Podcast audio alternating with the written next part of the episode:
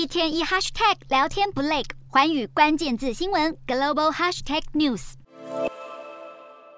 海面上不断冒着大量白色泡泡，连接德国与俄罗斯的天然气管线北溪一号和二号不明原因遭到破坏，气体大量外泄。如今，德国联邦刑事警察局指出，从准备和执行的复杂程度来看，北溪天然气管线极有可能是遭一个国家蓄意破坏。不过，目前还不清楚幕后黑手是谁。欧洲国家一般不愿指责是俄罗斯所为，但相信幕后黑手是俄罗斯，对俄国破坏自己财产的动机众说纷纭。而爱沙尼亚国防部长派夫克直接点名幕后黑手就是俄罗斯，为的是要让欧盟分心。不过对此，俄国否认，并坚称也要参与这起调查。俄罗斯甚至反过来指控美国炸毁这两条海底管线。总统普丁的重要亲信、俄联邦安全会议秘书长帕特鲁舍夫甚至明确点名美国中央情报局 （CIA）。帕特鲁舍夫表示，一九八三年 CIA 招募的破坏者针对尼加拉瓜组织策划了一系列袭击，其中包含炸毁一个港口的输油管线，和如今的北溪天然气管线情况颇为类似。